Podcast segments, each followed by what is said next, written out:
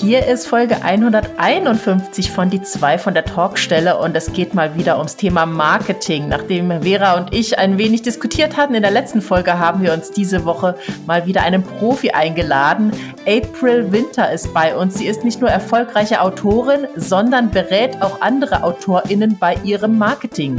Sie hat sich angeguckt, was wir so alles tun und hat uns gnadenlos kritisiert, aber auch jede Menge tolle und richtig konkrete Tipps gegeben. Das dürft ihr nicht verpassen. Hört rein.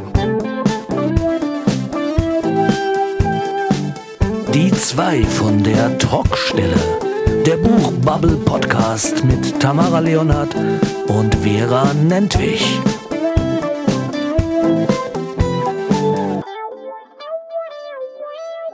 Ja, hallo ihr da draußen. Hier sind die zwei von der Talkstelle mit Folge 151. Mein Name ist Vera Nentwich und äh, mir virtuell gegenüber ist meine liebe Partnerin Tamara Leonard, die jetzt auch schon zu den frühen Morgenstunden zumindest ein leichtes Lächeln auf den Lippen hat. Wie geht es dir, liebe Tamara? Ja, ich, ich glaube ganz gut. Du glaubst ganz gut. äh, ja, nee, doch. Also kein Ausschlag nach oben oder unten. ich bin halt da. Du bist halt da, ja. Ich meine, das ist ja, äh, glaube für dich ja keine Leistung. Du bist ja schon wahrscheinlich schon nach vier Stunden am Arbeiten. Nee, ich äh, bin tatsächlich äh, erst seit äh, zwei Stunden wach. Wow, du bist ja fast, wie, das ist ja genau wie bei mir. Mann, wir nähern uns an. ja, ja, ich war, ich war gestern irgendwie nicht so ganz fit und hatte aber noch bis äh, ah, halb neun oder so einen Termin. Und dann musste ich ja danach unbedingt noch bis äh, halb zwölf die neue Folge Orville gucken. Ah, ja. Mhm. Und das ist für mich ganz ungewöhnlich, so lange irgendwie. Also normalerweise setze ich mich auf die Couch und dann äh, fallen mir direkt die Augen zu. Und dementsprechend ähm, habe ich dann ein bisschen länger geschlafen. Ja, da hatte ich ja, ich habe die immer aufgenommen, weil das ist mir dann auch schon mal zu spät. Aber irgendwie hat hier mein Kabelanbieter, der hat irgendwie die Software geändert und letzte Woche ist das, hat das Aufnehmen nicht geklappt. Mm. War schon ganz traurig, weil ich habe ja immer eigentlich Chorprobe, wenn ich dann nach Hause komme oder dienstags dann quasi, dann freue ich mich, jetzt kannst du die Aufzeichnung gucken und dann war da keine. Ach Mist. Jetzt habe ich aber festgestellt, dass ich das auf Join umsonst gucken kann. Ah, okay. Ähm, und da muss ich zwar die Werbung wieder ertragen, aber okay.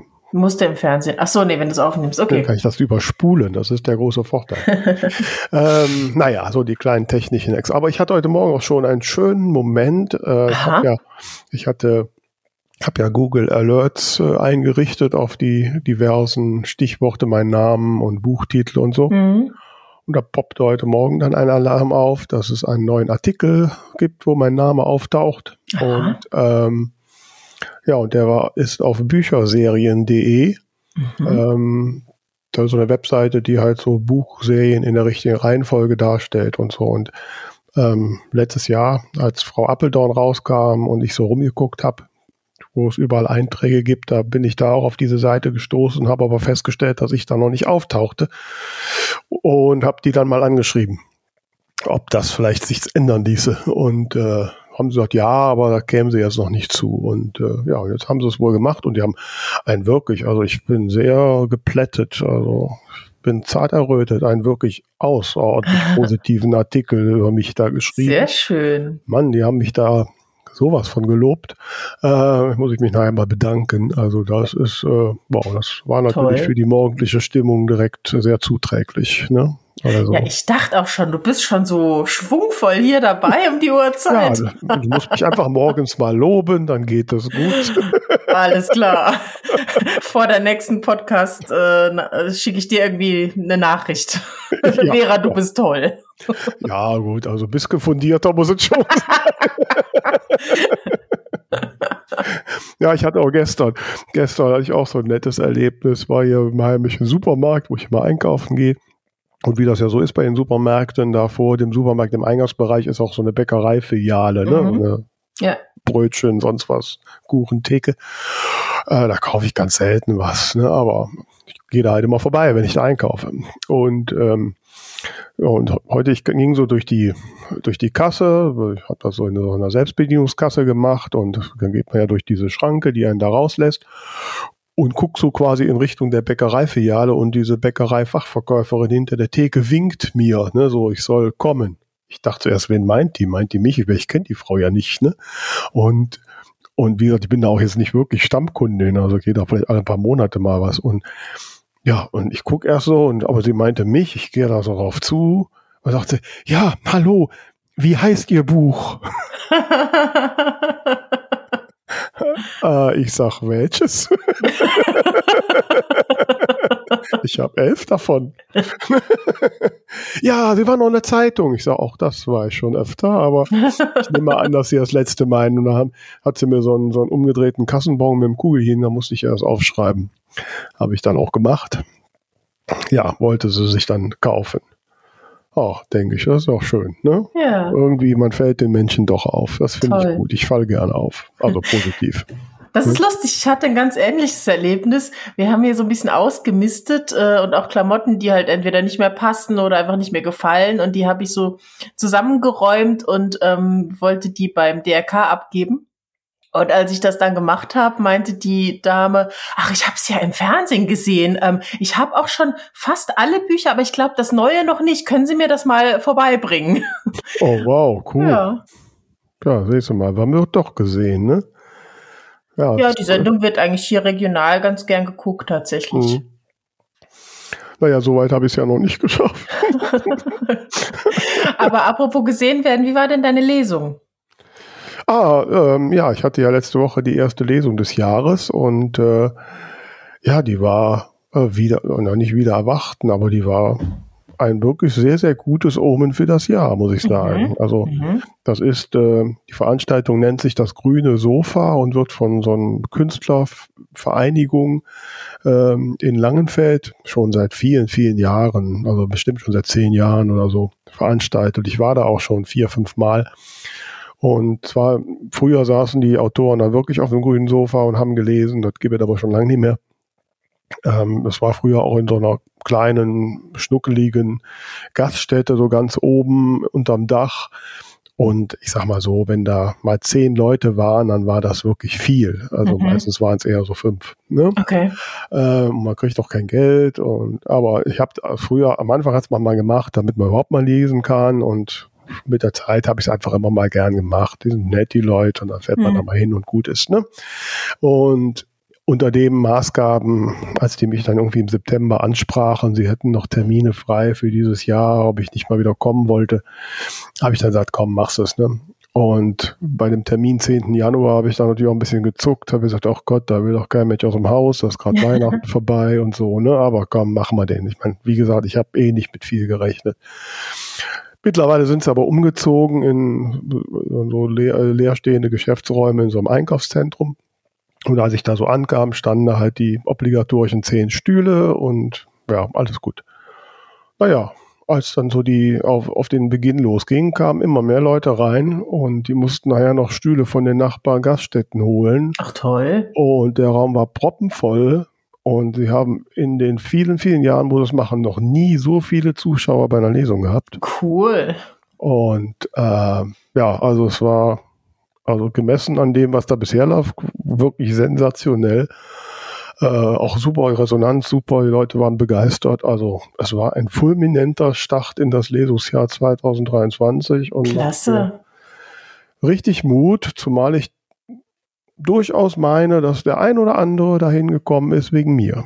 Und äh, das baut einen jetzt mal auf. Ich bilde mir das jetzt einfach mal ein. Das baut auf jeden Fall auf. Ne? Ja, toll. Und, nee, also wirklich, war super. Also ich habe gedacht, wow, Chaka, dieses Jahr geht's los. Ne? Das freut mich sehr. Mhm. Und bei dir gibt es keine Sensationen in der letzten Woche?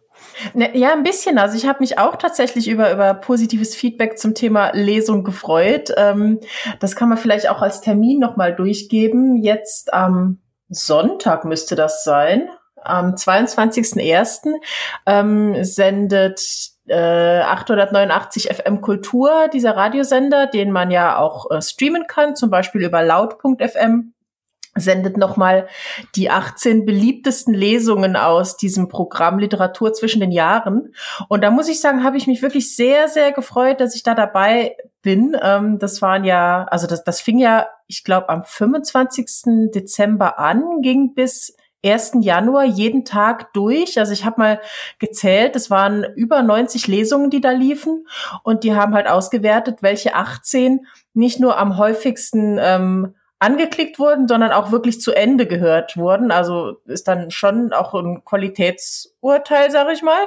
Mhm. Und ähm, da dabei zu sein, hat mich doch extrem gefreut, gerade vor dem Hintergrund, dass ich eben diese Hörbuchleserei jetzt aktiv angehen möchte. Und ja, das, äh, da habe ich gejubelt. Schön, und genau, jetzt mhm. das jetzt am Sonntag, am 22. Januar, ich glaube um 11 Uhr geht's los. Da werden eben die 18 beliebtesten Lesungen nochmal mhm. gespielt. Ja, cool. Den Link packen wir in die Show Notes. Genau. Damit du noch mal ein paar Fans dazu bekommst. ja, sind wir ja schon mitten im Thema, ne? So, wie erreichen wir die Leute und wie werden wir gesehen und was machen wir damit wir reich und berühmt werden, so mehr oder weniger, oder? Genau, das war ja auch letztes, letzte Woche so ein bisschen Streitthema, wie viel Marketing sollte man machen und wie viel ist zu viel, wie viel ist zu wenig und ja, weil wir uns uneinig waren, haben wir dann gesagt, dann fragen wir irgendjemand anderes. Ihr habt ja letzte Woche schon kurz gehört, und zwar in einem unserer Quick-Tipps in der Folge zum Thema Ziele setzen und Jahresplanung. Und ja, weil Vera und ich uns eben nicht so ganz einig geworden sind, haben wir gesagt, jetzt fragen wir nochmal genauer nach, wie viel Marketing man wirklich braucht. Sie ist erfolgreiche Self-Publisherin und außerdem selbstständig im Bereich Social Media Marketing. Und da wollen wir jetzt mal genauer nachhören, was wir eigentlich machen sollen, was wir lassen können, was wir richtig machen und vielleicht falsch machen. Ich freue mich total, dass sie hier ist. Herzlich willkommen, April Winter. Ja, vielen lieben Dank für die Einladung und hallo zusammen. Ja, auch von mir ein Hallo und ich muss gestehen, ich bin seit des Aufwachens heute Morgen äh, schon sehr nervös, ähm, weil heute soll es ja mal so richtig konkret werden, so Butter bei der Fische, wie man bei uns so sagt, ja. Und äh, ich habe auch alle Aktivitäten, die ich mir so ausgedacht habe, erstmal auf Eis gelegt. Ich warte erst, was April mir sagt, was ich jetzt zu tun habe, damit ich endlich reich und berühmt werde. Also ich muss mal ein bisschen Druck aufbauen, April, ne? Merkst es schon. ich ähm, merke das schon, ja. ja. Ja, April hat nämlich was gemacht, was wir nicht so oft machen. Sie hat sich vorbereitet. und ich glaube, das ist mir auch noch nie passiert. Äh, Vera und ich waren ich glaube, man darf das verraten, Gegenstand äh, einer, einer Schulstunde. Genau, vielleicht sage ich noch mal gerade ein paar Worte zu mir, damit ähm, auch mhm. unsere Zuhörenden wissen, Bitte. wo ich eigentlich herkomme und ähm, für wen ich eigentlich Tipps bereithalten kann. Denn ich bin jetzt keine Überraschungsbestsellerin wie zum Beispiel Poppy J. Anderson, die ja auch schon mal bei euch zu Gast war, sondern eigentlich so eine ganz normale Autorin mit halt einem überdurchschnittlichen Erfolg. Und ähm, ja, ich habe damals für den Self-Publisher-Verband eine Talkrunde moderiert, wo ich auch sehr viele wirkliche Bestseller und Bestsellerinnen zu Gast hatte und habe natürlich da auch einiges für mich mitnehmen können. Arbeite halt als Social Media Managerin und habe auch ein Jugendbuch zum Thema Social Media Sucht rausgebracht, also alles sehr ähm, ja auf Social Media bezogen und ähm, ja, was Tamara eben angesprochen hat, ist, dass ich in einer Berufsschule Marketing und Kommunikation unterrichte. Und wir haben gestern dann im Unterricht, ich weiß auch, meine Schüler werden sich den Podcast auch alle anhören, haben sie mir gesagt. ja, da haben wir eure Social Media Kanäle und eure Webseiten analysiert und uns ein paar Dinge rausgeschrieben, die uns positiv, aber auch negativ aufgefallen sind, mit ein paar Verbesserungsvorschlägen für euch. Ja, vorhin kam schon ein E-Mail an und äh, mit einem Word-Dokument drin mit, ich weiß nicht, diversen Seiten und ein paar mit Plus dran, aber ganz viel mit Minus dran. und, und äh, ja, April, dann sag doch mal. Leg los. Was soll ich jetzt tun? Also ich fange jetzt erstmal mit den Plus-Sachen an, weil wir damit schneller fertig sind. Nein,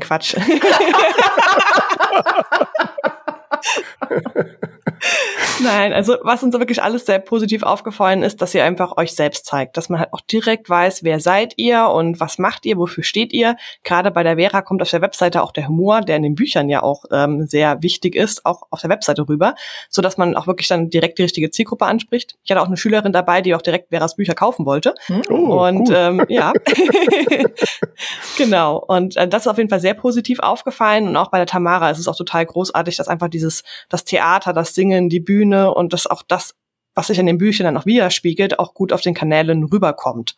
Das sind schon mal, schon mal die Sachen, wo man einfach merkt, ihr sprecht die richtige Zielgruppe an mit eurer Webseite, mit euren Social Media Kanälen und das ist einfach das, wo man merkt, ähm, da solltet ihr wirklich einen Fokus drauf legen. Okay. Okay. Mhm. Ja, also das ist so, so Sachen, ich meine, ich bin ja jetzt auch schon ein paar Jährchen im Geschäft ne, und du bist auch nicht die erste Expertin, mit der ich rede. Ähm, ja, das sind immer so Sachen, die sagen sie alle. Ne? Man muss ja authentisch sein mit Lieblingswort. und ähm, aber wenn es dann darum geht, ja, wie mache ich das denn jetzt wirklich exakt? Und äh, ich habe ja immer das Problem, wenn ich denke, wenn ich jetzt authentisch bin, das will doch kein Mensch sehen. Ne? Deswegen klickt doch auch keiner meinen Blog. was würdest du denn, was sagst du mir denn zur Beruhigung oder was ist deine Form von Authentizität? Also wir geben ja beim Marketing, gerade auch beim Social Media Marketing, immer nur einen Teil von uns selbst preis. Also wir müssen uns ja jetzt nicht komplett selber äh, entblößen und unsere komplette Persönlichkeit und unser Privatleben irgendwie auf Social Media teilen, um erfolgreich zu sein. Ich lasse die Leute auch immer nur so das sehen, was, was sie sehen sollen. Ja, also ich habe auch gerade immer sehr viel Wert, lege ich auf meine Privatsphäre. Also ich teile dann auch nicht, was ich dann so am Wochenende mit Freunden mache oder wie es mit meiner Familie aussieht oder so. Das sind alles Sachen, wo ich sage, da bleibe ich auf jeden Fall privat. Und das gehört für mich aber auch nicht zum authentisch sein mit dazu. Bei mir zum Beispiel, ich habe heute, heute Morgen einen Post ähm, online gestellt, wo ich einfach einen Tippfehler veröffentlicht habe, den ich beim Überarbeiten meines Buches gefunden habe. Und überraschenderweise hatte ich so viele Kommentare darunter von Leuten, die einfach herzlich lachen musste, weil ich aus Orangen Organe gemacht habe, die zum Frühstück verspeist worden sind. ja, und das, sind einfach Genre, so Sachen. Ja, genau. Ich, ich, ich habe direkt mal von New Adult in Thriller gewechselt, genau, das Genrewechsel. ja, und das sind einfach Sachen, die kommen richtig gut an. Und ähm, was aber auch immer schön ankommt, einfach so ein paar Einblicke aus dem Alltag, was ihr beide auch sehr schön macht. Also Vera hatte zum Beispiel auch Videos online von ihrem Kabarettprogramm. Da habe ich auch gesehen, dass gerade als Real kam das wirklich, hat das wirklich mit Abstand die höchste Reichweite erreicht.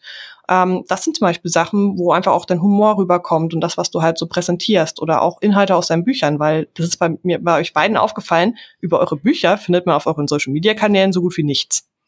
Ja, aber das ist doch immer der Punkt, ne? Das ist doch die erste äh, Warnung, die man hört, wenn man so Autoren mag, jetzt nicht ständig posten, kauf mein Buch. Ne? Ähm. Man muss ja auch nicht sagen, kauf mein Buch, sondern etwas über das Buch erzählen. Worum geht es überhaupt in deinem Buch? Warum sollte man es kaufen? Was macht deine Protagonistin? Und warum, was für ein Mordfall geht es zum Beispiel? Dass man viele Hintergrundinformationen streut, dass man den Leuten erzählt, wie bin ich überhaupt auf die Idee gekommen? Was habe ich mir dabei gedacht? Ähm, was, welche Gemeinsamkeiten haben vielleicht die Protagonistin und ich selbst? Das sind immer so Dinge, also ich, ich schreibe auch nicht mal kauft mein Buch, sondern ich präsentiere immer sehr viel Hintergrundinfos, die irgendwas mit dem Buch zu tun haben die, die Menschen auch einfach neugierig macht. Ja, ich, ich könnte das jetzt noch als Text schreiben. So, aber auf, auf dem verdammten Instagram brauche ich ja immer ein Bild. Wie mache ich denn das? also Buchfotos sind vollkommen in Ordnung, denn okay. ich habe mir jetzt auch mal ein paar Social Media Kanäle von anderen angeschaut und die posten auch wirklich regelmäßig ihre eigenen Bücher. Und ich habe das ja auch immer so, ich mache immer dann so eine Serie, wo ich mein Buch irgendwie 50 Mal in einem Tag fotografiere und die Bilder kann ich dann immer wieder zwischendurch streuen. Ich poste die dann nicht jeden Tag, ich poste dann immer mal zum Beispiel auch irgendwie, keine Ahnung, ich habe jetzt zum Beispiel ein Buch gespielt im Ahrtal, da habe ich also viele Fotos aus dem Ahrtal, die dann auch noch verwenden konnte. Also da ist nicht immer mhm. das Buch zu sehen, sondern auch mal irgendwie so Bilder vom Handlungsort. Und das kombiniere ich immer ganz gut. Und ihr müsst ja bedenken, die Leute, die sehen ja nicht jeden Beitrag von euch. Ihr kennt ja eure Beiträge, aber viele sehen ja immer nur so jeden fünften Beitrag oder sie sehen euch zum allerersten Mal. Und die freuen sich dann natürlich, wenn sie ein ansprechendes Buchcover vor Augen haben und dadurch auf euch kommen. Das heißt jetzt wirklich, ich setze mich, weiß ich, an einem Sonntag hin und muss jetzt 50 verschiedene Deko-Tipps für mein Buch finden. Um dann, ich bin völlig überfordert. Am besten einmal so das Jahr durch. Einmal mit Schneeflocken, dann mit Ostereiern. Ich habe so viel Deko-Gedöns schon gar nicht. also wie ich das zum Beispiel für eine Kundin mache, deren, ähm, da mache ich zum Beispiel die Fotos und die Grafiken für ihren Social Media Kanal und da habe ich ähm, meistens nutze ich Stockfotos und einfach Mockups, die ich halt miteinander kombiniere. Also wenn man grafisch versiert ist, kann man sich auch einfach ein Mockup kaufen, da dann ein Buchcover einsetzen und das dann irgendwo auf dem Tisch platzieren oder irgendwo anders in einem Bücherregal oder ähm, während man irgendwie, man nimmt ein Foto von irgendeinem Restaurant und dann stellt man das Buch irgendwo in den Hintergrund. Also wenn man grafisch begabt ist, kann man auch so Sachen machen. Da muss man sich selber so viel Dekokram daheim haben. Ja, das ist, glaube ich, das ist mein Horror. Aber okay, ich werde das bisschen verdauen. Ja, sowas hatte ich letztes Jahr, äh, also hatte ich schon öfter, aber ich erinnere mich jetzt gerade an ein Bild, da habe ich ein ganz schönes Stockfoto gefunden, was auch farblich zu meinem Cover gepasst hat, ähm, wo man einfach sieht, wie jemand in einem E-Book-Reader, also man sieht halt nur quasi die Hände mit dem E-Book-Reader und die Person liegt in der Hängematte ganz entspanntes Bild und da habe ich natürlich mein Cover reingesetzt. Ähm, das finde ich auch ganz praktisch zwischendurch. Aber was mir halt so durch den Kopf geht, ist, ähm, Jetzt habe ich das letzte Buch im April veröffentlicht und ähm, werde jetzt die nächsten äh, Monate auch erstmal nichts Neues haben. Ich kann ja, ich, ich kann doch nicht jetzt irgendwie zwei Jahre lang die alten Kamellen da immer wieder aufwärmen, oder doch? Also mir ist es zum Beispiel aufgefallen, ich habe mir eine Fantasy-Reihe und das letzte Buch ist im Oktober 2021 erschienen. Mhm. So, das ist also auch schon ein bisschen her. Ja. Und ich habe seitdem halt New Edit Bücher rausgebracht und ich habe dadurch auch ganz viele neue Follower dazu gewonnen, die sich halt für diese New Edit Bücher interessieren. Mhm. Und dann habe ich irgendwann mal mein Fantasy Buch irgendwo gepostet und auf einmal kam so, wie du schreibst auch Fantasy. Weil die Leute natürlich nicht bis runtergescrollt haben, was ich 2021 ja. gemacht haben und gar nicht wussten, dass ich auch Fantasy schreibe. Mhm. Von daher lohnt es sich auch immer mal wieder, die alten Werke irgendwo nochmal aufleben zu lassen. Ja, wie, wie oft, also nee, anders.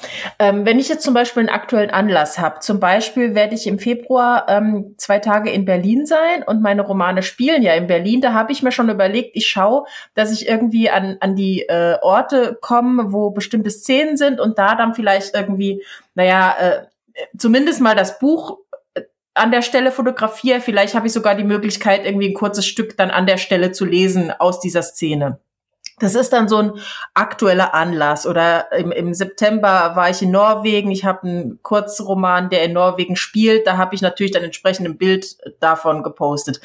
Das sind dann so, so Anlässe, wo es natürlich gerade Sinn macht. Ähm, aber wenn, wenn es eben keinen so aktuellen Anlass gibt, was würdest du denn einfach sagen, wie oft sollte man nochmal so ältere Sachen hochholen, damit es dann eben nicht anfängt zu nerven? Weil wenn ich jemanden folge und der postet drei Jahre lang dasselbe Buch, dann denke ich mir irgendwann, ja, ist okay, ich hab's jetzt verstanden. Wie oft postest du denn allgemein in der Woche? Oh, manchmal viermal, manchmal zwei Wochen nicht. Also ja, wirklich eine Faustvoll mehr gibt es nicht. Kommt natürlich auch mal darauf an, wie spannend du deine Inhalte zu den Büchern gestaltest. Also wenn du jetzt zum Beispiel in Berlin bist und da zum Beispiel ein schönes Video drehst an den Orten, wo auch dein Buch spielt und dann hinter zum Beispiel einen, eine Textstelle drüber schneidest, wie du das einfach auch vorliest, was dort halt eben passiert ist, dann das ist das natürlich gut. Das ist, ich dachte nämlich schon, ich weiß nicht, ob ich mich traue, irgendwie zum Beispiel am Alex dann äh, aufzunehmen, wie ich lese, aber das ist natürlich eine clevere Idee. Dafür mal kurz zwischendurch Danke. Bitteschön. So, jetzt habe ich den Faden verloren. Wo wollte ich jetzt eigentlich hinaus?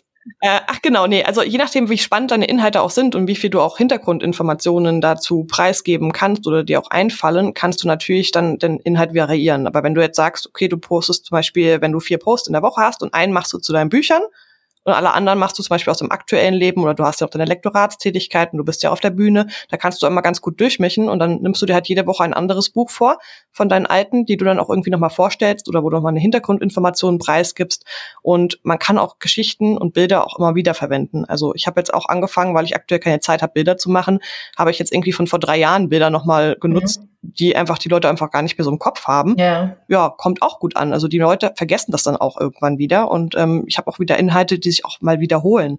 Also mhm. ich weiß gar nicht, wie oft ich jetzt schon gefragt habe, was ist irgendwie eure Jahreszielplanung? Das mache ich immer so im Januar und dann tauscht man sich dazu aus. Also manche Dinge verändern sich ja auch. Oder was ist dein Lieblingsessen? Kann man auch immer mal wieder fragen. Die Leute reden halt auch ganz gerne über sich. Also du machst es ja auch zum Beispiel bei deinem Social Media Content sehr gut, dass du auch immer Fragen stellst und auch zur Interaktion aufrufst.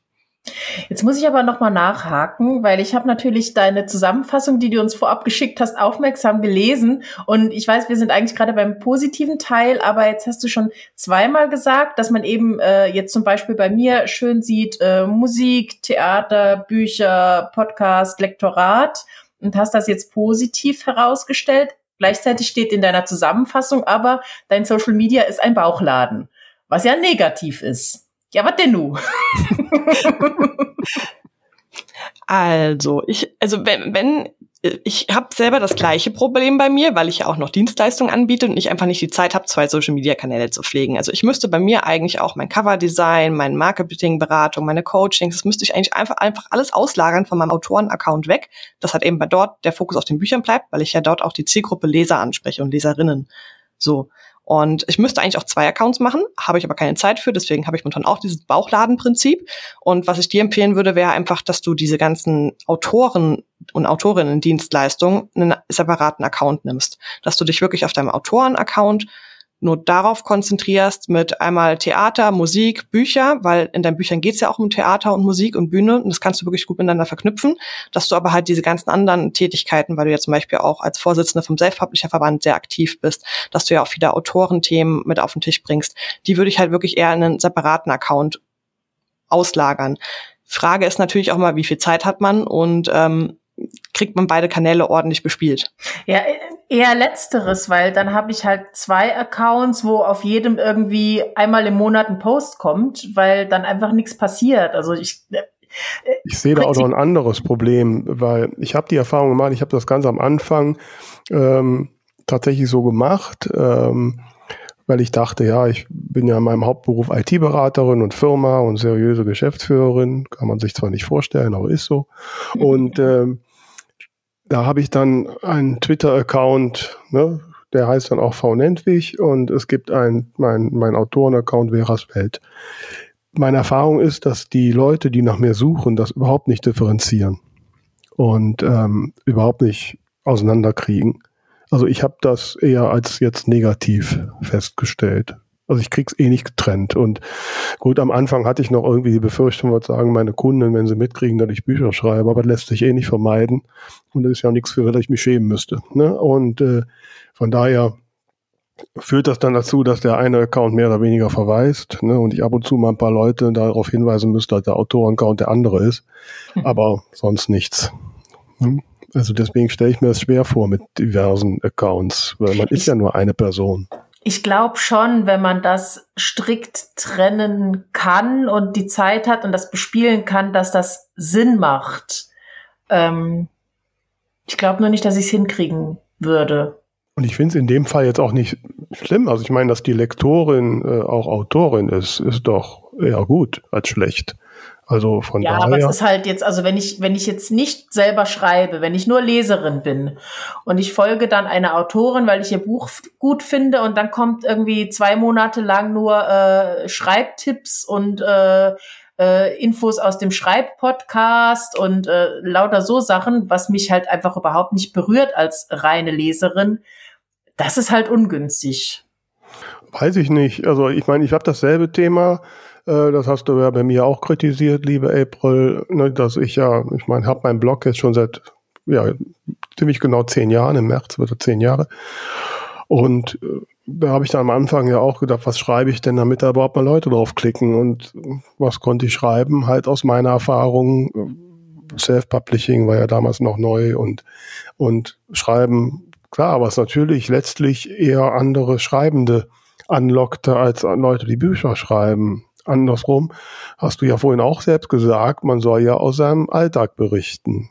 Also genau das ist es ja. Ne? Ähm, ähm, ja, ich, äh, das, ich weiß das Dilemma. Das Dilemma habe ich auch, wenn die Leute auf meinen Blog gehen und Newsletter ähm, abonnieren. Ähm, warum tun sie es jetzt? Um Autorentipps zu kriegen oder weil sie sich für meine Bücher interessieren? Ne? Ich bin da vollkommen bei euch. Ich verstehe auch, was ihr meint. Wichtig ist da einfach mal auf die Zielgruppe zu gucken. Bei mir ist es zum Beispiel so, ich habe ja die meisten Leute, die Bücher schreiben, lesen auch gerne Bücher. Mhm. Das ist ja schon mal unser großer Vorteil. So, und bei mir ist es so, dass etwa 50 Prozent meiner Social Media Follower ähm, Autorinnen sind und die anderen lesen gerne Bücher und schreiben nicht selbst. Und deswegen habe ich momentan meine Accounts auch noch nicht getrennt, sondern ein Account für alles. Also auch dieses Bauchladenprinzip, weil halt auch die Zielgruppe relativ deckungsgleich ist. Woher weißt du das denn? So grob von den Verkäufen. Ich habe ja einen eigenen Online-Shop gehabt und dann habe ich gesehen, wer hat meine Bücher gekauft und dann konnte man natürlich auch gucken, schreiben die Leute selber oder lesen sie selber. Man kann natürlich auch einfach eine Instagram-Story-Umfrage machen und fragen, hey, mhm. schreibt ihr Bücher, lest ihr Bücher? Oder ist irgendwas dazwischen? Habt ihr schon mal was veröffentlicht? Also man kann auch wirklich viel mit Umfragen arbeiten, mhm. weil die Leute, die auch wirklich dann aktiv dabei sind, natürlich stimmen da jetzt nicht alle 2400 Leute ab, die mir folgen, aber die Leute, die abstimmen, sind auch meistens die, die auch irgendwie dabei sind, meine Bücher zu lesen. Und ich mhm. bekomme natürlich auch viele Rezensionen geschrieben oder Leute posten meine Bücher in ihren Stories, wenn sie sie lesen. Und daran gehe ich halt eben grob von den Zahlen aus. Also wirklich so eine 100 Prozent Wissen tue ich es nicht, aber das sind halt so die Analysedaten, an denen ich mich halt orientiert habe. Mhm. Das finde ich spannend, so eine, so eine Umfrage mal zu machen, wer, wer denn da alles ist. Ich meine, klar, so die Leute, die regelmäßig kommentieren, da weiß man natürlich auch, wer das ist. Aber ähm, ja, das, das also ich bin da nach wie vor, ich habe da lange mit mir gerungen und auch immer wieder beraten gedacht, was soll ich machen, weil mir schon vor Jahren die Leute gesagt haben, ja klar, deine Blogartikel richten sich ja eher an andere Schreibende und nicht an Leser. Andersrum muss ich jetzt auch mit der Distanz über die Jahre sagen, diese Blogartikel haben mir eine sehr, sehr hohe Präsenz in der Bubble gegeben, was wiederum zu anderen Effekten geführt hat und letztlich indirekt sicherlich auch zu Buchkäufern und Käuferinnen. Ähm, also von daher, ich meine, letztlich kann ich doch nur das schreiben, was ich irgendwie aus meinem täglichen Leben rausholen kann. Wenn ich mir das jetzt auch noch aus den Fingern saugen müsste, das würde überhaupt nicht funktionieren. Ne? Was ich dazu noch sagen kann, ist, ähm, meine ganzen Verbesserungsvorschläge heißt ja nicht, dass ihr auf gar keinen Fall mehr tun solltet. Es sind einfach nur Dinge, mhm. wo ihr sagt, okay, da könnt ihr vielleicht mal drüber gehen. Also ich habe zum Beispiel auf ja, meinem Blog, ich habe ja auch immer viele Tipps für Autorinnen und Autoren. Mhm. Ich habe aber auch Leute Tipps für Selbstständige und ich habe aber auch Tipps für zum Beispiel Leute, die einfach nur lesen wollen. Mein erfolgreichster Blogbeitrag heißt zehn Bücher, die in Kanada spielen. Hm. Das ist wirklich der Blogbeitrag, der bei Google am besten rankt und die Leute hm. klicken drauf, weil sie Bücher halt gerne lesen möchten, die in Kanada spielen. Ich habe dann zehn Stück empfohlen, unter anderem mein eigenes. Hm. Das sind Affiliate-Links zu Amazon und darüber verdiene ich tatsächlich echt gut Geld, weil die Leute mhm. wirklich auf die Affiliate-Links klicken, sich für die Bücher interessieren und dann auch mein eigenes Buch kaufen. Ja. So, das ist zum Beispiel eine Sache, wo ich sage, man kann ja, ich kann ja auch über Schreibthemen berichten, wie Nera, Vera das gerade eben schon gesagt hat. Ist es bei mir auch so, dass einfach ein Fachmagazin irgendwann auf mich zukam und meinte, hey, kannst du nicht mal was bei uns schreiben? Mhm. Oder dass zum Beispiel auch ich jetzt auf der Leipziger Buchmesse eingeladen bin, um dort halt eben auch ein, ja, bei einer Diskussionsrunde mit dabei zu sein. Mhm. Das wäre alles nicht passiert ohne diese Blogartikel. Und auch wenn die Blogartikel sich natürlich erstmal an Schreibende richtet und nicht an Lesende, kann man natürlich auch durch so eine gute Kombi auch ähm, da eine neue Strategie fahren und nochmal ein neues Publikum erreichen. Ja, das sind ja auch meine Erfahrungen. Ich habe aber noch äh, zwei Sachen. Äh, einmal noch kurz auf Instagram zurück. Bisher unsere Expertinnen, die wir so auch im Podcast hatten, haben eigentlich immer gesagt, man soll irgendwie so ein, so ein durchgängiges Layout seiner Instagram-Beiträge haben. Daran scheitere ich als grafischer DAO sowieso. Wie wichtig ist das? Hm, ich finde es einerseits, klar, der Feed sieht natürlich viel schöner und stimmiger aus, wenn die Beiträge alle relativ ähnlich sehen. Aber viel wichtiger finde ich einfach auch diesen Wiedererkennungseffekt. Das heißt also, es gibt, ich kenne zum Beispiel eine Reisebloggerin und wenn ich ein Bild sehe, weiß ich sofort, ist das jetzt von ihr oder ist das von jemand anders, weil die einfach so einen richtig unverkennbaren Bildstil hat. So, das heißt also, ich müsste nicht mal irgendwie draufklicken, um zu wissen, wer hat das denn jetzt gepostet, sondern ich weiß direkt, ach, das ist von ihr. Und ähm, bei euch ist zum Beispiel der Vorteil, ihr zeigt euch ja auch oft selbst. Das heißt also, man kann euch ja einfach erkennen. Das heißt, ihr seid in dem Moment der Wiedererkennungseffekt. ähm, aber zum Beispiel auch bei Tamara, was mir aufgefallen ist, die nutzt jedes Mal andere Schriftarten, andere Farben. da wäre zum Beispiel auch einfach eine Lösung zu sagen, ich bleibe jetzt bei einer Schriftart, bei einer Farbe, nutze vielleicht auch einfach einmal so einen ganz normalen, simplen Rahmen oder sowas, was für meine Grafiken, den ich auch immer wieder verwenden kann. Mit Grafiken, da habe ich ja auch was in eure Analysen geschrieben, dass Fotos meistens besser ähm, von der Reichweite sind als Grafiken. Und ähm, ja, wenn ich mir zum Beispiel jetzt Deko-Zeug kaufe, um meine Bücher zu fotografieren, achte ich halt eben auch darauf, dass ich da immer den einheitlichen Hintergrund verwende dass ich den Hintergrund aber nicht bei anderen Kunden verwende, für die ich dann Fotos mache, sondern dass dann quasi jeder seinen eigenen Untergrund hat und seine eigenen Dekomaterialien, dass man da einfach auch nicht sich gegenseitig ja, verwirrt, die, die Leute verwirrt, weil sie denken, oh cool, den Untergrund kenne ich und die ganzen Deko-Sachen und hinterher ist dann doch ein anderer Autor dahinter, weil ich die Bilder für denjenigen gemacht habe. Aber da habe ich jetzt mal eine Frage zu dem Thema. Ähm, eigentlich eine Doppelfrage.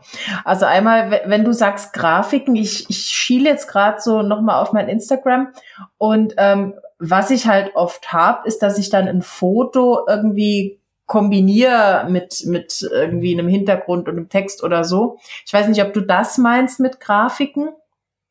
Ähm, aber jetzt zum Beispiel, ich habe eben der Vera nochmal erzählt, dass ich mich halt so gefreut habe, da bei dieser äh, Radiolesung eben mit unter die 18 äh, beliebtesten Lesungen gewählt worden zu sein. Und da habe ich vor dem äh, Problem gestanden. Ich wollte einerseits halt diesen Screenshot ähm, drin haben, ähm, wo man einfach diese Ankündigung nochmal sieht und wo man auch dann sieht, wer alles dabei ist. Und ich wollte andererseits meine authentische, wirkliche, echte Emotion zeigen. So, dann habe ich dann erstmal Fotos gemacht äh, mit meiner Webcam. Also ich habe tatsächlich äh, auf, auf Video gedrückt und habe dann hier rumgejubelt und geguckt ähm, einfach nach einem Standbild, was mir gefallen hat. Da wollte ich dann eigentlich diese Grafik draufsetzen. Da war aber dann der Hintergrund irgendwie doof. Letzten Endes habe ich mich dann freigestellt und zusammen mit den Grafiken da draufgesetzt. Das wurde dann natürlich alles sehr, also es sieht dann auf der einen Seite eigentlich konstruiert aus. Auf der anderen Seite ist aber trotzdem eine Emotion drauf, die auch echt ist. Ähm, da war ich mir ganz unsicher. Also ich meine, der, der Post ist total gut angekommen, hat auch sehr viele Kommentare und Likes gekriegt. Ähm, ich habe mich auch noch entschieden, dann eben so einen Text draufzusetzen. Juhu, ich flipp aus. Was auf der einen Seite natürlich auch nochmal die echte Emotion widerspiegelt, auf der anderen Seite eben vielleicht auch ein bisschen neugierig macht. Ähm, ich, ich fand das so, so auf, auf der Grenze zwischen zu viel gebastelt und eigentlich, eigentlich echt und aus dem Herzen. Jetzt du. Ja, erst nochmal Glückwunsch dazu. Und Dankeschön. ich fand das Foto echt großartig. Das zeigt einfach auch mal, was für ein Mensch du bist. Also, dass du auch so voller Lebensfreude steckst und dass es dir auch einfach nicht peinlich ist, einfach wirklich jubelnd durch die Gegend zu laufen. Und das ist eigentlich eher, ja, animiert dazu, auch einfach selber mal so ein Bild von sich zu posten, weil man ist ja selber und doch irgendwie manchmal auch gehemmt, was so, so Emotionen zeigen betrifft. Okay. Und ähm, was ich zum Beispiel dort vielleicht mir auch überlegt hätte, wenn ich jetzt grafisch da jetzt nicht so gut bin, dass es, dass, dass es halt eben doch eher zu gebastelt aussieht und nicht so ähm, ja professionell, sage ich jetzt mal, dann hätte ich vielleicht einfach das Foto genommen und in den zweiten Slide dann die, die Grafik dazu gepasst, ähm, gebastelt. Okay, ja, ja, da habe ich nicht dran gedacht. Mir passiert das nämlich ganz, ganz häufig, dass wenn ich Instagram öffne, dass ich dann gar nicht aktualisiere, sondern einfach denselben Feed nochmal runterscrolle, der mir vorher angezeigt worden ist und dann die Bilder, die ich mir schon angeguckt habe, die springen dann automatisch auf den zweiten Slide. Das ist mir auch aufgefallen. Das ist neu, oder? Ich weiß gar nicht, ich kenne das schon länger jetzt tatsächlich, okay. aber auf jeden Fall, viele Leute sehen dann irgendwann beim zweiten Mal so, ach cool, die Grafik und dann, oh, warte, das ist das zweite Bild, was gehört denn dazu? Und ach, die Freunde Tamara. So, so, so geht's mir immer, wenn ich Bilder betrachte. Von daher, mhm. wenn man so ein, zwei, drei Slides hat, hat man auch wirklich noch die Möglichkeit und die Chance, dass man dann auch nochmal mit einem anderen Inhalt wahrgenommen wird. Mhm. Ja, an diese Slides denke ich ganz oft nicht. Ich versuche immer alles auf ein Bild zu bringen. ja, weniger ist oft mehr. Okay, ja, wobei okay. ich mich dann jetzt frage nach deiner Erstehungsschilderung da, ich meine, wie lange hast du jetzt gearbeitet, um dieses eine Bild dahin zu kriegen? Mm, ging eigentlich. Also das Video, das hat jetzt nicht so lange gedauert und Freistellen ähm, dauert jetzt auch nicht so ewig lange. Wo ich ein bisschen länger dran geknoddelt habe, war dann wirklich zu gucken, okay, wie drehe ich mich jetzt, damit ich nicht zu viel Text verdecke und, und was schiebe ich wohin? Das war dann tatsächlich die größere Arbeit. Also wenn ich bei jedem, jedem Post, den ich mache, eine derartige Gestaltungs- und Kreativarbeit machen müsste, das kriege ich ja gar nicht, kriege ich ja gar nicht hin. Also das muss irgendwie schnell und spontan gehen. Ne? Ähm, Bei mir ist es immer so, ich produziere einfach Masse vor. Also ich habe dann irgendwann, ich saß beim Arzt im Wartezimmer zwei Stunden lang und habe dann währenddessen meine kompletten Social Media Posts für Januar runtergeschrieben im Trello-Board, was ich mir dafür angelegt habe.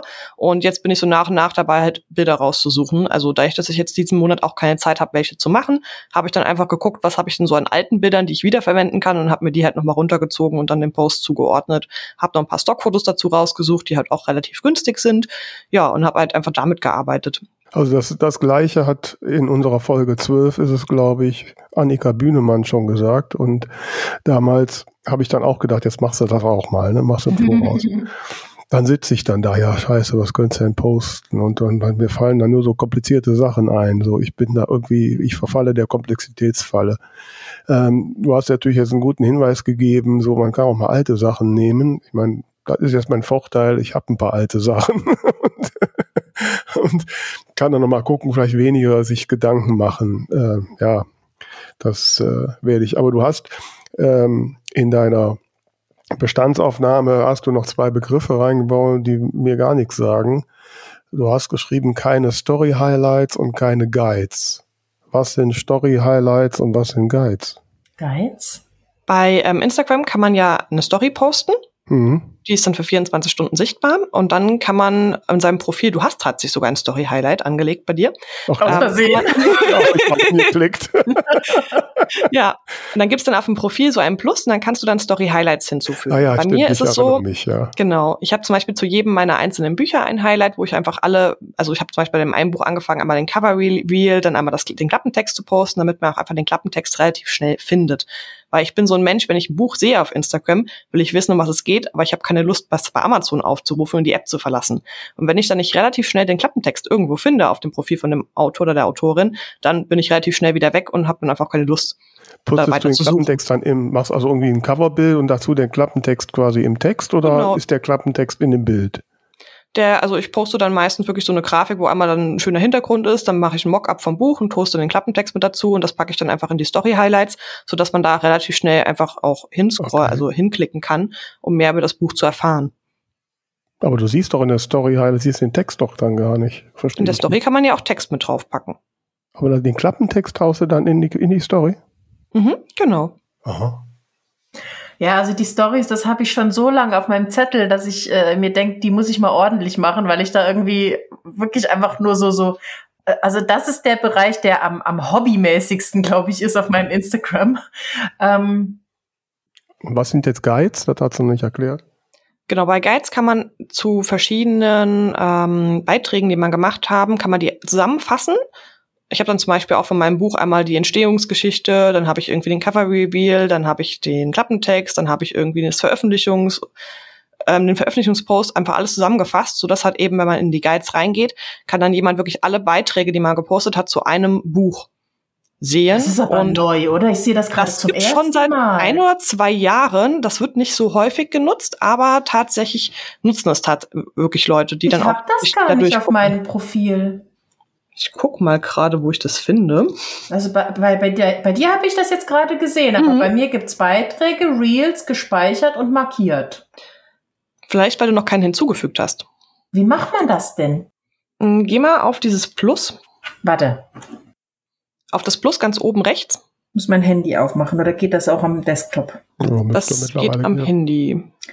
Das Plus oben links habe ich das da mal draufgehen und dann hast du ja da erstellen. Real, Beitrag, Story, Guide, Spendenaktion. Nö.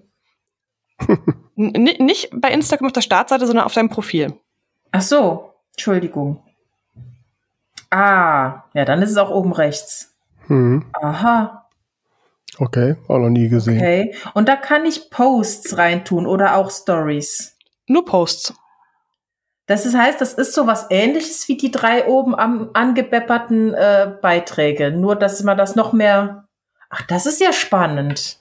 Das passt genau. übrigens auch, liebe April. Du hast ja netterweise noch einen Spezialtipp äh, für die Leser und Leserinnen unseres Buchbubble-Bulletins bereitgestellt. Falls du da draußen noch nicht weißt, was der Buchbubble oder das Buchbubble-Bulletin ist, das ist unser monatlicher Newsletter, den du bitte, bitte abonnierst, kannst du auf zwei von der Talkstelle.de oder der Link ist auch in den Shownotes. Und äh, ja, und bei den kommenden, die jetzt Ende Januar erscheinen, wird es noch einen exklusiven Tipp von April dazu geben, der jetzt so in diesen Themenbereich gerade passt. Also nicht vergessen, abonnieren. Jawohl. Ich glaube, ich würde jetzt aber mal ganz gerne, äh, falls dir nicht noch irgendwas äh, Dringendes unter den Nägeln brennt, den Bereich Social Media ein bisschen verlassen und nochmal auf ein Streitthema der letzten Folge zurückkommen, nämlich diesen ganzen Marketingbereich, den man vielleicht ähm, gar nicht so sieht. Also sowas wie geschaltete Ads oder ähm, sich einbuchen in Newsletter und so weiter. Was ist da deine Empfehlung? Machen, nicht machen, ein bisschen machen? Ich habe zuallererst eine Frage an euch. Mhm. Uh. Und zwar, was war bisher die erfolgreichste Marketingmaßnahme, die ihr gefahren habt? Setzt voraus, dass wir schon eine erfolgreiche gefahren haben, oder? Und dass wir das monitoren. Also ich ähm. meine mich zu erinnern, dass Vera zumindest mit ihren Büchern sehr erfolgreich ist. Also muss da ja auch irgendwie mal irgendwas funktioniert haben. Und ähm, Tamara, du stehst ja auch nicht so schlecht da. Also ich kannte deine Bücher, bevor ich dich kannte. Oh, echt? Verrückt. Ja. Wo hast du die denn gefunden? Ich habe keine Ahnung. ich, ich, äh, ich bin noch über das sehr erfolgreich eingeschüchtert. ähm, das, also ich glaube, bei mir ist es tatsächlich, ganz ehrlich, es ist mein Blog das ist, hat, das hat mir Sichtweise gegeben und dass die Leute irgendwann sagen, jetzt gucke ich auch mal, was die für Bücher schreibt. Also ich kann keine gezielte Marketingaktion. Im Gegenteil, also immer wenn ich, wenn ich sage, so jetzt mache ich mal das, so, ja, und auch sage, jetzt nehme ich mal Geld in die Hand, dann ist das Ergebnis im Regelfall enttäuschend. Man muss natürlich auch sagen, wenn ich jetzt so ein bisschen zurückrücke, ganz am Anfang, war es noch so, wenn man da so ein Newsletter bei XDME gebucht hatte, dann konnte man schon, ne, also mit meinem ersten Buch rausgekickt, Weiße Sterne hieß das, war ich ja tatsächlich noch in der Top 100 bei Amazon. Das ist heute schier unmöglich, ja. Wenn nur welche 99 Cent Aktion und ein Newsletter bei XDME gemacht hatte. Das funktioniert heute nicht mehr. Und ich habe auch schon mehrere tausend Euro in Marketingberatung gesteckt in einem Jahr und kann nicht sehen, dass da irgendwie exorbitant was an den Verkäufen sich geändert hätte. Also ich muss sagen, ähm, es kommt natürlich auch wieder darauf an, was du als erfolgreich ähm, äh, verbuchst. Ähm, jetzt Follower gewinnen oder äh, irgendwelche Auftritte gewinnen oder was auch immer. Aber wenn wir jetzt rein von Buchverkäufen sprechen, dann war es tatsächlich beim letzten Buch der Test. Ich glaube, ich habe es drei, zwei oder drei Wochen lang gemacht mit den Amazon Ads. Das hat jetzt nicht äh, Erfolg gebracht im Sinne von Umsatz, weil ich diese Ads geschaltet habe, während das Buch oder das E-Book noch auf 99 Cent stand. Das heißt, ich habe ungefähr so viel ausgegeben wie eingenommen, aber es waren jeden Tag äh, Verkaufsmengen, die ich sonst nie hatte. Ja, also das ja. kann ich teilen. Also nach dem Start letztes Jahr von äh, Tote Tanten plaudern nicht oder also vorletztes Jahr schon, mein Gott, das ist so lange her, ähm, habe ich das auch chronologisch gemacht und da das habe ich sogar ein paar Monate durchgezogen. Und da muss ich sagen, waren die Verkaufszahlen weit höher als zuvor witzigerweise oder irritierenderweise hat das jetzt beim Start mit Frau Appeldorn überhaupt nicht funktioniert. Ihr sprecht da beide sehr, sehr wichtige Themen an. Ähm, ich fange mal mit der Vera an, weil du hast ja eben gesagt, dass du früher mit ähm, einem XCME Newsletter Marketing ähm, eine Aktion dann in die Top 100 von Amazon gekommen bist. Hm. So, heute ist das so gut wie unmöglich. Und das ist mir selber auch aufgefallen. Ich habe auch bei ähm, Buchdeals ähm, damals für die Mondlilie, für meinen Fantasy-Roman, ein ähm, Newsletter mit einer 99 Cent Aktion ähm, ja gebucht und daraufhin ist mein Buch dann in die Top 600 gekommen, was das, das ist jetzt eigentlich für mich was schon richtig gut, weil ich habe da ja, wirklich ein halbes Jahr lang jeden Monat, also jeden Monat mindestens 400 Euro durch Kinder Unlimited bekommen, mhm. was halt, also ich war total zufrieden damit, was es halt mhm. halt eben gebracht hat. Und ähm, jetzt habe ich natürlich für mein neues Buch auch wieder Buchdeals, Marketing-Newsletter gebucht, sogar einen mehr, ähm, weil ich dachte, es lief ja gut. Und diesmal hatte ich ja, lass, lass es mal vielleicht 50 Verkäufe gewesen sein. Also mhm. Also es war wirklich, ähm, also richtig, richtig, richtig schlecht. Mhm. Und ich habe mich ja auch mit einigen anderen ausgetauscht und die meinten auch irgendwie, Buchdeals bringt aktuell nicht so wirklich viel. Mhm. Weiß man natürlich nicht, ob es einfach an der aktuellen Zeit liegt oder vielleicht auch am Genre, weil wie gesagt, Fantasy New Edits sind ja zwei verschiedene Genres. Das kann natürlich auch daran liegen. Aktuell, ich habe eine Krisenbuchreihe rausgebracht, wo einfach nur Katastrophen passieren und aktuell stecken wir in so vielen Krisen, dass die Leute das auch nicht lesen wollen. Merkt man halt auch. Ähm, Genau, also es kann natürlich viele verschiedene Faktoren haben. Man, beim Marketing ist es immer so, man muss dranbleiben, es verändert sich sehr viel und die Sachen, die ich vor zwei Jahren gemacht habe, sind vielleicht auch aktuell gar nicht mehr, ja, so, so, wirklich so, wirklich effektiv, wie es, wie es mal früher war. Genau. Und auch bei den Amazon-Ads, das ist auch, ähm, ja, eine spannende Erfahrung. Ich habe das auch damals für mein, ich überlege gerade doch, was aus der Fantasy-Roman oder Jugend, das Jugendbuch. Auf jeden Fall richtig erfolgreich geschaltet gehabt. Ich glaube, es war das Jugendbuch. Das hat sich auch wirklich, das hat eine fünfstellige Summe eingespielt gehabt. Also das lief wirklich, wirklich, also für mich sehr erfolgreich. War ja auch noch mein Debütroman. Und jetzt habe ich auch Amazon Ads für meinen New Edit Roman geschaltet, aber ich habe irgendwie das Gefühl, New Edit Leser sind nicht so die Online-Käufer, sondern eher so die Buchhandelsgänger, okay. weshalb ich da tatsächlich also sehr viel Geld verpulvert habe und kaum Umsätze. Also ich habe auch momentan 2000 Impressions, das heißt also mein Buch wurde 2000 Leuten angezeigt, aber nur fünf Stück haben draufgeklickt. Mhm. Und daran merke ich ja, entweder sind meine Keywords komplett falsch oder meine Zielgruppe hält sich einfach nicht auf Amazon auf. Mhm. Ja, also das Problem Keywords, äh, da scheitere ich auch seit zehn Jahren dran, die richtigen Keywords zu finden. Ähm, Ja, also, aber und was ist jetzt die Lösung, April? Du musst jetzt heute schon die Lösungen hier bieten. Also ich finde es immer sehr wichtig, einmal zu gucken, woran liegt es, dass es nicht läuft, das Marketing. Dann ist immer die Frage, was für eine Zielgruppe habe ich? Wo hält sich die Zielgruppe auf? Wie, was machen andere Leute, die Bücher in einem ähnlichen Genre veröffentlichen? Was läuft bei denen gut? Was läuft bei denen jetzt weniger gut? Und ähm, daran orientiere ich mich. Wie, ich habe jetzt auch für mich rausgefunden, okay, New Edit, online Amazon schalten. Für mich funktioniert es aktuell nicht. Kann natürlich wie wirklich am Genre liegen, kann auch an der aktuellen Zeit liegen. Oder einfach, dass mein Buchcover nicht zum Genre passt. Das muss man jetzt, also zu, zum Inhalt passt das muss man bei mir leider auch sagen. Da hätte ich, glaube ich, auch wirklich ein anderes Genre meine Bücher einordnen sollen. Da würden die wahrscheinlich deutlich besser laufen. War auch so ein, so ein, so ein Lernfehler, den ich jetzt, also so, so eine Sache, die ich gelernt habe aus dieser Veröffentlichung.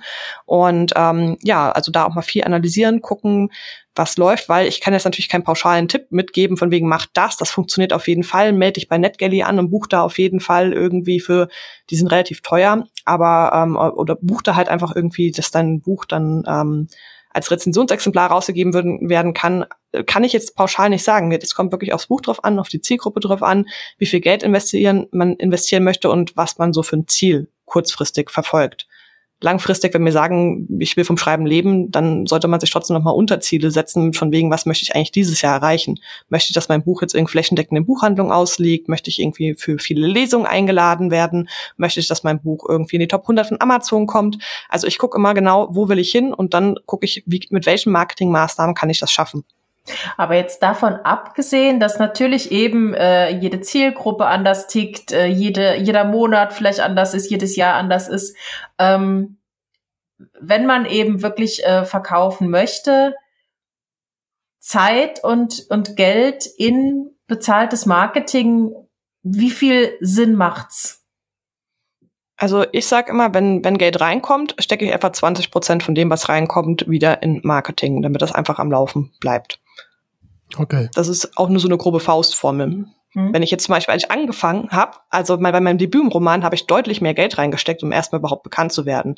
So, zum Beispiel im zweiten Teil meiner Fantasy-Reihe habe ich nicht mehr so viel Geld in Marketing gesteckt, weil ich wusste, die Leute, die den ersten Teil gelesen haben, werden auch den zweiten kann kaufen. Ja. Zumindest nicht alle, aber einen großen Teil. Mhm. Mhm. Ja, also das ist wahrscheinlich jetzt auch so ein bisschen mein Fazit nach jetzt dem Start von meiner Frau Appeldorn, weil es ja eine neue Reihe ist. Und ähm, das Thema Zielgruppe ist immer so eine schwierige Sache. Am Anfang habe ich ich habe ja keine Vorstellung, was meine Zielgruppe ist. Ich muss auch gestehen, dass ich jetzt nicht beim, beim, äh, beim Entwickeln des Projekts an eine Zielgruppe denke. Ich denke eher daran, was macht mir Spaß. Ja? Und äh, das mit der Zielgruppe kommt hinterher. Ich muss aber natürlich sagen, wahrscheinlich auch, weil ich ja selbst schon ein bisschen älter bin, dass meine Zielgruppe wahrscheinlich eher älter ist. Und, und da es bei Frau Appeldorn jetzt auch noch eine, eine, eine in Ruhestand getriebene Chefsekretärin ist, da wahrscheinlich noch älter, weil einen positiven Effekt merke ich bei dem Buch, dass die Nachfrage im Buchhandel wesentlich höher ist. Zwar auf sehr Aha. geringem Niveau, aber wesentlich höher als bei den Büchern vorher. Also ich krieg alle zwei Wochen irgendeine Buchhandlungsbestellung. Das hatte ich bei den anderen nicht. Also scheine ich da eher eine Zielgruppe zu haben, die eher buchhandelaffin ist und hat nicht so auf Amazon guckt. Ne? Was natürlich blöd ist für Self-Publishing, aber okay. ähm, so, das kann ich im Nachhang sagen. Okay, da kann man jetzt irgendwie, weiß ich noch nicht direkt, weil ich dann welchen Schluss ich daraus ziehen kann, kann ich es dann nur so hinnehmen. Ne? Wobei das ein bisschen das unterstreicht, was der Johannes Zumwinkel ja schon gesagt hat. Er hat ja schon gesagt, wenn ich genau konzipiere, welche Zielgruppe ich erreichen will und ein Buch schreibe, was exakt im Genre und genau die Keywords hat, dann ist das definitiv mehr als die halbe Miete. Das finde ich zum Beispiel auch einen sehr wichtigen Punkt, denn je nachdem, welche Zielgruppe ich habe, ist nicht nur das Marketing wichtig, sondern auch die, der Veröffentlichungsweg. Ich habe zum Beispiel mein Jugendbuch, habe ich ja selbst gedruckt und habe das dann über Nova MD vertrieben, wo das auch für den Buchhandel sehr attraktiv ist. Mhm. So und das Buch, ähm, das wird auch viel von Schulklassen zum Beispiel bestellt, weil es da ja um Social Media Sucht geht und das auch genauso die Altersgruppe ist, wo man in der Schule dann auch Bücher liest. Und ähm, aber auch in Buchhandlungen ist es halt auch relativ präsent. Und das Buch, das läuft einfach richtig gut, auch nach zwei Jahren noch. Also ich kann mich mhm. nicht über einbrechende Verkaufszahlen beklagen. Und deswegen war das genau der richtige Veröffentlichungsweg. Ich denke mal, hätte Sag mal kurz den Titel. Nach oben führt auch ein Weg hinab. Mhm. Genau. Und ähm, ja, also von daher war der, der Veröffentlichungsweg sehr gepasst, vor allem, wie gesagt, weil die Zielgruppe auch im Buchhandel vorhanden, also äh, vertreten ist und es einfach da auch sehr gut reinpasst. So, jetzt bei meinen anderen Büchern, bei meinem Fantasy-Buch, da habe ich so gut wie gar keine Printbücher verkauft. Ich habe jetzt meine BOD-Abrechnung bekommen und habe mit zwei Büchern zwölf Euro im letzten Quartal verdient. Das ist halt wirklich nicht, also das braucht man nicht weiter erwähnen. Und da läuft aber das E-Book einfach richtig gut. Also Kindle mhm. Unlimited habe ich so unfassbar gute Leserzahlen, also auch Verkäufe. Also das, das pusht sich ja beides immer so ein bisschen, weil das Kindle Unlimited steige ich am Ranking auf, dafür mhm. sehen es auch wieder mehr Leute ja. kaufen es. Da ist zum Beispiel das E-Book einfach der absolute Renner so viel E-Books, also zum Beispiel eine New Edit-Reihe E-Books und ähm, also Kinder Unlimited, also ich habe da kaum Zahlen drüber. Das mhm. läuft da nicht. Da hätte ich wahrscheinlich auch wieder diesen Buchhandelsweg wählen sollen, in Form von ich drucke selber und vertreibe über Nova MD oder zum Beispiel Fakriro mit Impera. Gibt's ja auch inzwischen auch nochmal eine zweite Alternative. Und ähm, ja, also von daher mache ich mir tatsächlich auch vor der Veröffentlichung Gedanken, welche Zielgruppe habe ich und was für einen Veröffentlichungsweg wähle ich dann bei mir war halt jetzt einfach nur so die Sache mit Selbstdrucken. Es hat aufgrund der aktuellen sehr unklaren Papierpreise, die sehr mhm. stark steigen, war halt einfach das Risiko für mich zu hoch, weshalb ich mich dagegen entschieden habe, obwohl ich es eigentlich ganz gerne wieder gemacht hätte. Das finde ich aber spannend, weil ich hätte mir jetzt wirklich vorgestellt, ähm, dass Fantasy sehr ähm, printlastig ist, einfach weil das ja oft äh, Cover mit äh, ganz, ganz tollen ähm, Bildern und, und Effekten und so sind und das eigentlich so eine Art Buch ist, die man sich gerne ins Regal stellt. Ähm, aber da schließt jetzt vielleicht gerade noch ein eine Frage an. Also ähm, du machst ja eben auch diesen Genre-Mix und sprichst verschiedenste Zielgruppen an. Und ich habe zwar bisher so eine Zielgruppe gehabt mit meinen äh, ja, Musik angehauchten Romance-Büchern und äh, habe ja jetzt eben äh, eine Urban Fantasy im Kopf. Ähm, und eigentlich, also für mich ist eigentlich klar, dass ich das machen will, weil ich da einfach Lust drauf habe und weil ich auch mal Lust auf, auf eine neue ein ne neues Genre hab. Aber natürlich denkt man auch gleich, ähm, ja, da, da fängst du eigentlich von null an. Wie, wie sinnvoll, also wenn man wirklich ähm, rein finanziell denkt, macht es keinen Sinn eigentlich, oder? Meinst du jetzt den Genrewechsel oder? Ja, also mehr, mehrere Genre, mehrere Zielgruppen zu bedienen. Also wenn es mir nur ums Verkaufen geht, nicht drum, mhm. dass ich jetzt irgendwie, dass eine Geschichte da ist, die ich erzählen mhm. will oder dass ich mich ausprobieren möchte als Künstlerin oder wie auch immer, sondern wenn ich wirklich nur sage, ich möchte Bücher verkaufen, dann sollte ich doch bei als als als Schusterin bei meinen Leisten bleiben. Ja, also ich habe mir den Gedanken auch gemacht. Ich hatte eigentlich überlegt, habe mir die Amazon Bestsellerlisten angeguckt und habe geschaut, was verkauft sich besonders gut. Und das waren halt auch viele leichte Liebesromane, wo man eigentlich schon am Klappentext so genau weiß, was man bekommt. Und habe gedacht, so einen Roman schreibe ich jetzt auch mal. Das hat nicht funktioniert. Da ist dann sehr viel Persönlichkeitsentwicklung mit drin gelandet und irgendwie ist das Buch doch anders als das, was ich eigentlich geplant hatte. ähm, also es, es, es funktioniert nicht. Ich kann so Bücher irgendwie nicht schreiben. Also ich habe dann immer wieder viel zu viele andere Ideen, die ich damit unterbringe.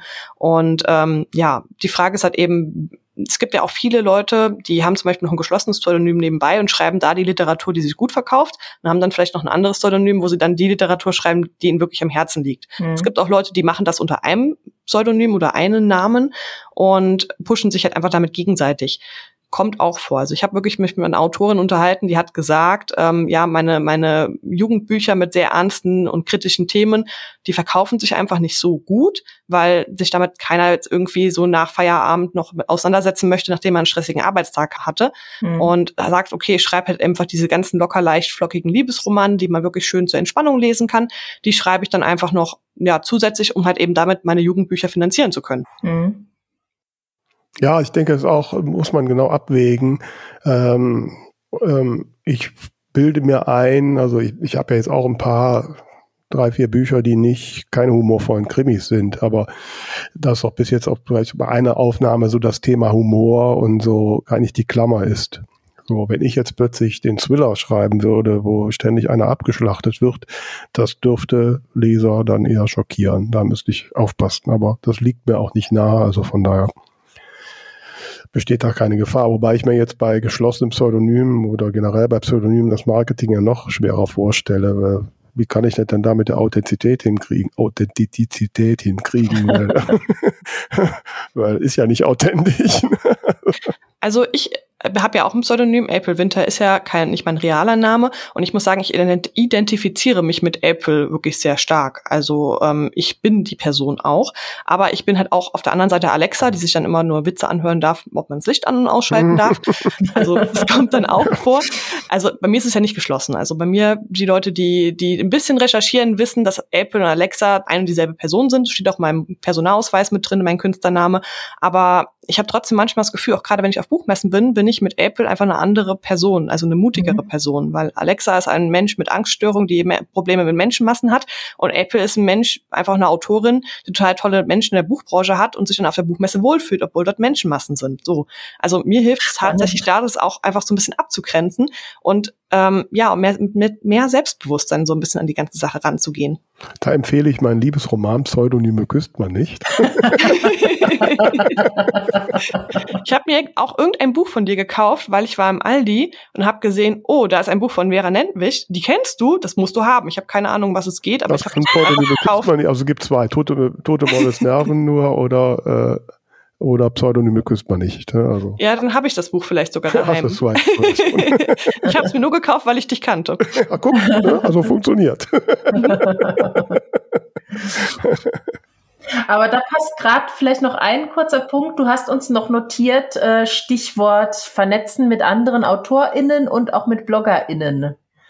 Was ist denn da so deine Erfahrung? Was macht Sinn? Wie viel Sinn macht's? Also meine Kurzmeinung macht sehr viel Sinn. Die Langfassung, ähm, ich habe wirklich schon einige Aktionen mit anderen Leuten gefahren und ich gucke auch immer so ein bisschen, wer ist denn da, wo ich ganz gerne im nächsten Jahr stehen würde. Mhm. Also ich suche mir jetzt irgendwie nicht einen Sebastian Fitzek, der total berühmt ist, aus, weil da ist wahrscheinlich eh kein großes Herankommen, sondern ich gucke dann halt eher, dass ich mir zum Beispiel, ich hatte dieses Jahr als Vorbild die Sandy Mercier, Mhm. Oder auch Jule Pieper. Und ich habe die einfach angeschrieben, habe gemeint, hier, ich würde ganz gerne auf meinem, meinem Buch ähm, auf der Rückseite halt noch so ein Zitat von jemandem, der wichtig ist, ähm, draufdrucken lassen, mit wie der das Buch findet. Hast du Lust, mein Buch vorab zu lesen und mir so ein Zitat zur Verfügung zu stellen? Mhm. Und sie hat sich einfach tierisch darüber gefreut, dass ich sie als wichtige Person sehe und war auch total begeistert von meinem Buch, weil das auch wirklich eine ähnliche Zielgruppe anspricht. Sie hat dann auch wirklich mein Buch auch beworben. Wir haben uns dann auch auf der Buchmesse getroffen gehabt und ausgetauscht und äh, haben auch seitdem regelmäßig Kontakt. Ich habe dann auch zum Beispiel noch so ein Gewinnspiel zusammen veranstaltet, habe sie zu einem Livestream eingeladen und das mhm. hat wirklich, wirklich gut funktioniert, weil auch viele von ihren Leserinnen und Lesern mein Buch daraufhin gekauft haben, mhm. aber halt auch Leute von, von meinem Marketing dann auch zu ihren Werken gekommen sind. Mhm. Also, also Netzwerken nicht nur im Sinne von, man netzwerkt unter sich und tauscht sich aus, sondern man macht dann gemeinsame Aktionen.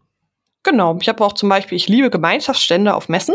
Also ich bin total ungern alleine auf einer Messe. Mhm. Und dann habe ich mich zum Beispiel auch mit der Mary Quanos und der Sabrina Schuh zusammengetan und wir waren zusammen auf der Comic-Con mit, mit drei Damen, die einen Drachen auf der Schulter hatte. Wir waren echt ein richtiger Hingucker. Wir hatten auch echt gute Umsätze gehabt. Also die Comic-Con hat sich richtig gelohnt gehabt für mich. Mhm. Und ähm, das alleine, glaube ich, hätte ich das nicht ansatzweise so gut hinbekommen wie mit den beiden zusammen. Mhm. Nee, also bei so Sachen, gerade wo es ja auch um Geld geht und so, kann ich mir, da hilft das auf jeden Fall. Ich meine, dafür sind wir jetzt zum Beispiel auch im Self-Publisher-Verband, ne? Und genau. womöglich noch in anderen Netzwerken, definitiv. Genau. Das hilft auf jeden Fall, ja. Ja, ich bin bei den Marketingaktionen, äh, irgendwie sind da meine, meine anfänglichen Bestrebungen immer irgendwie im Sande verlaufen, aber ich befürchte, es liegt ein bisschen an mir. Ich bin dann, bin manchmal etwas zu forsch. Also, falls da draußen eine ebenso forsche Autorin, Autorin ist, die zu meinem Genre passt, lasst uns was zusammentun, ja. ähm, ja, liebe April, ähm, ja, dein, dein äh, Exkurs über unsere Sänger ist ja noch mehrere Seiten lang, den werden wir jetzt erstmal in Ruhe durcharbeiten. Auf jeden Fall hast du mir schon diverseste Denkanstöße gegeben und äh, ich danke dir sehr für deine Offenheit. Und äh, aber du bist noch nicht ganz entlassen, weil wir haben uns für dieses Jahr überlegt, dass wir unseren Gästen drei Fragen am Ende stellen. Die, genau, du äh, hast sozusagen die Premiere unseres genau. neuen, neuen Schlusses. Genau, wir üben noch und äh, Tamara, it's your turn. Genau, wir haben drei schnelle Fragen, die künftig unsere Gäste am Ende beantworten sollen. Und die erste lautet, was wissen die wenigsten über deine Arbeit? okay, die wenigsten wissen, dass ich nicht nur Autorin bin, sondern halt auch Marketingberatung anbiete, weil ich dafür einfach keine Werbung mache, da ich sowieso ständig ausgebucht bin. Sehr gut. Wenn man es trotzdem versuchen möchte, dann findet man dich unter deiner Website April Winter auch dafür. Genau, oder? auf meiner Webseite und und bei Bold Books kann man mich auch finden. Sehr gut. Dann ganz schnell zur zweiten Frage. Was ist deiner Meinung nach einer der größten Irrtümer, die in der Buchbranche herumwabern? Dass man es nicht schaffen kann. Also ich habe früher immer gedacht, dass ich eigentlich gar keine Autorin werden kann, weil J.K. Rowling gibt's halt quasi nur einmal und das ähm, passiert dem wenigsten. Aber wenn man wirklich hart dran bleibt und das wirklich auch als Unternehmen betrachtet und nicht nur so als Spaß an der Freude, kann man wirklich auch Erfolg damit haben. Sehr schön. Und die dritte und letzte Frage. Wenn du in die Handlung eines Buches eintauchen könntest, ein Buch deiner Wahl, welches wäre das und was würdest du da tun? Das wäre wie ein Funkeln in der Angst von Minnie Baker. Das spielt eigentlich in unserer heutigen Welt und ähm, es geht um ein Mädchen, die eine soziale Phobie hat und ähm, ein Online-Spiel spielt und ich hätte einfach so Bock, dieses Spiel mal zu spielen. Sehr schön. Das Buch packen wir mit in die Show Notes. Ja, vielen, vielen Dank, liebe April. Ähm, uns hast du sehr viele äh, äh Inspirationen gegeben und ich hoffe euch da draußen auch. Denkt dran, unser Buch Bible Bulletin zu abonnieren. Dann kriegt ihr Aprils Tipp noch äh, frei Haus geliefert. Und vergesst nicht, uns zu folgen auf Facebook, Twitter, Instagram und erzählt gern all euren Freunden von uns. Wir freuen uns über neue Hörer und Hörerinnen. Ja, vielen, vielen Dank, liebe April. Bis zum nächsten Mal. Vielen Dank, dass ich hier sein durfte. Danke, ciao.